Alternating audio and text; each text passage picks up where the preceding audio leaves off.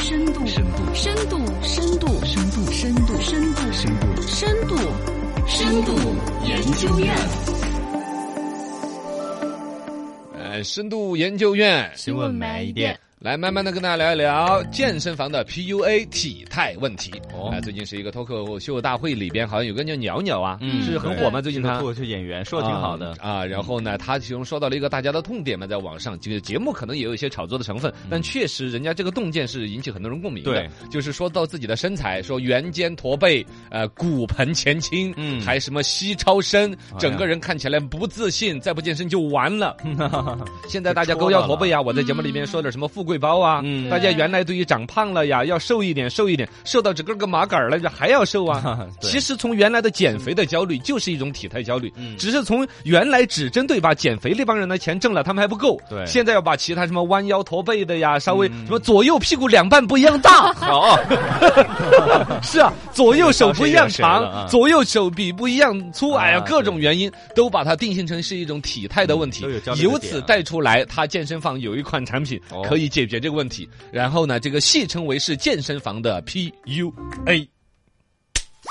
深度研究院新闻慢一点，这个呢，首先来说，年轻人的焦虑本来就很多了。刚才是我说一个关于体重的问题，从原来可能真的是，比如女生一百好几十斤了，嗯觉得好像都影响健康了。是男生呢有肥胖问题了，是这定义成要减肥的。对后来减到极致夸张，女生嗯九十多斤儿、就还要减，七八十斤儿了，我都还有听都说减肥的七。八十还要减啊，嗯就就就有点过分和夸张了，太焦虑了有点病态，嗯病态。由此带出来，你看，其实类似的焦虑现在很多嘛，比如说刚才是胖瘦方面问题，对颜值，颜值有，因为越来越全都是用 PS 在朋友圈生活，那自己都不看不惯自己的脸了，是不是嘛？啊对对对，前置摄像头打开会吓一跳啊，对他都不相信自己是长得本来的那个样子，都没办法接受了。是是是颜值焦虑，头发头发也是，像嗯九零后掉头发，其实嗯本来正常一天掉一两百根儿，对对对好像也就那个样子。尤其你最近熬夜熬得多啊，那嗯掉呢也就那样有。些斑秃啊，及时的调整，这斑秃好像是有点 问题了，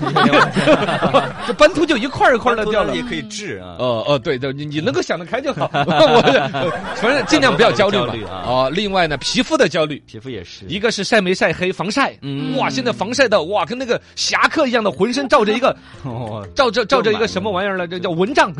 对出门像疯人一样。 哦，养养工工人，人对对对对对，呃，然后呢，涂的各种防晒的产品，一层接着一层，喷了又涂，涂了又喷的，嗯是然后呃补各种东西，哦，皮肤方面还不光是晒黑嘛，还有什么对皮肤补干水燥啊，呀嗯好多概念。嗯，体重焦虑，然后呢，身高的焦虑，身高内增高，身高没办法了呀，哎，也是有的呀。哦有去测骨龄，有去吃增高药，有内增高的鞋垫儿，哦然后呢，哦还有接骨的，把骨头打断了，中间加一节儿。妈耶，嗯你们没听过这个吗？没有手术的，听过，但是说不敢想象这是真的，那有啊。有你的减肥方面还有胃部切除手术啊，呢。胃就知道，对呀、杨把紫胃真的直接做了嘎，掉一坨，你装的东西少了，你就硬吃的少，就硬减肥。哎呀，现在还有吃糖尿病的药来减肥的啊啊自己做 吃糖尿病的药，打糖尿病的针。火，呃，也说有医生都这么弄，反正也有说效果好，也有说担心的。还有呢，你就是被把那糖尿病人的药给吃完 了，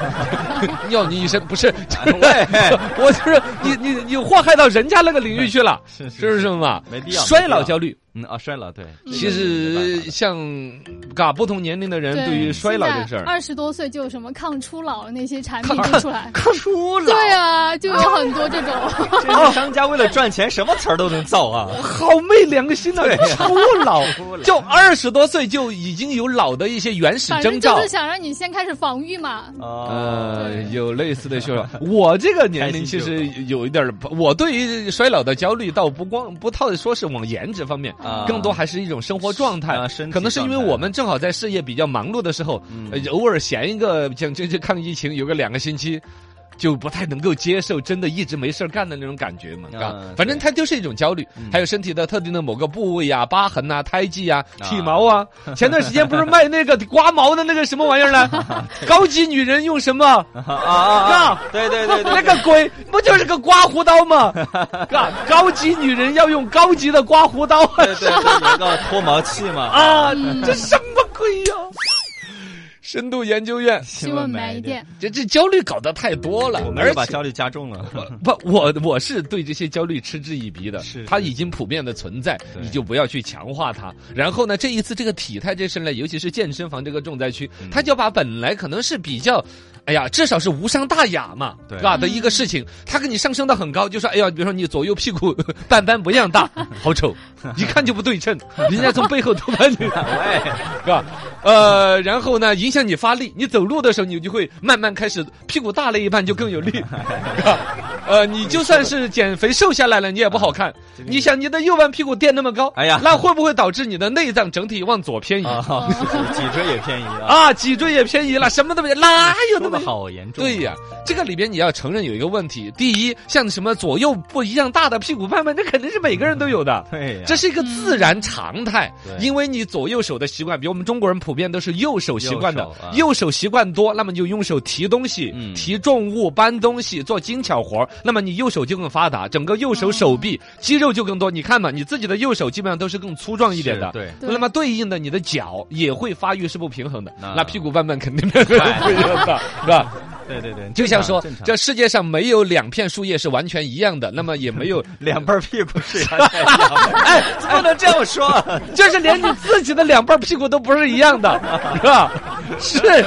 是这个逻辑啊。二一个，你现在人的生活啊，你避免不了呀。对对对嗯你要长时间的玩手机或者用手机，甚至是在工作，它本身就会增加你比如勾腰驼背的一个风险。没错，呃，久坐电脑，现在不坐在电脑面前，你怎么上没班？办法的嘛，这是我几乎一半的人的工作方式了吧？嗯坐在对电脑前面对是吗？然后呢，敲个二郎腿就导致你小腿又怎么着了？啊哎还有什么直角肩是吧？各种各样的概念。现在还有一个概念叫什么假胯宽。啊，假胯宽，宽 宽，这个是个绕口令儿吧？